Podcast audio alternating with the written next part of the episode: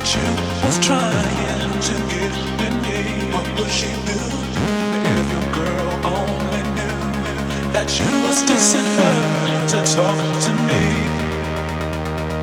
If your girl only knew, that you was trying to get at me, what would she do?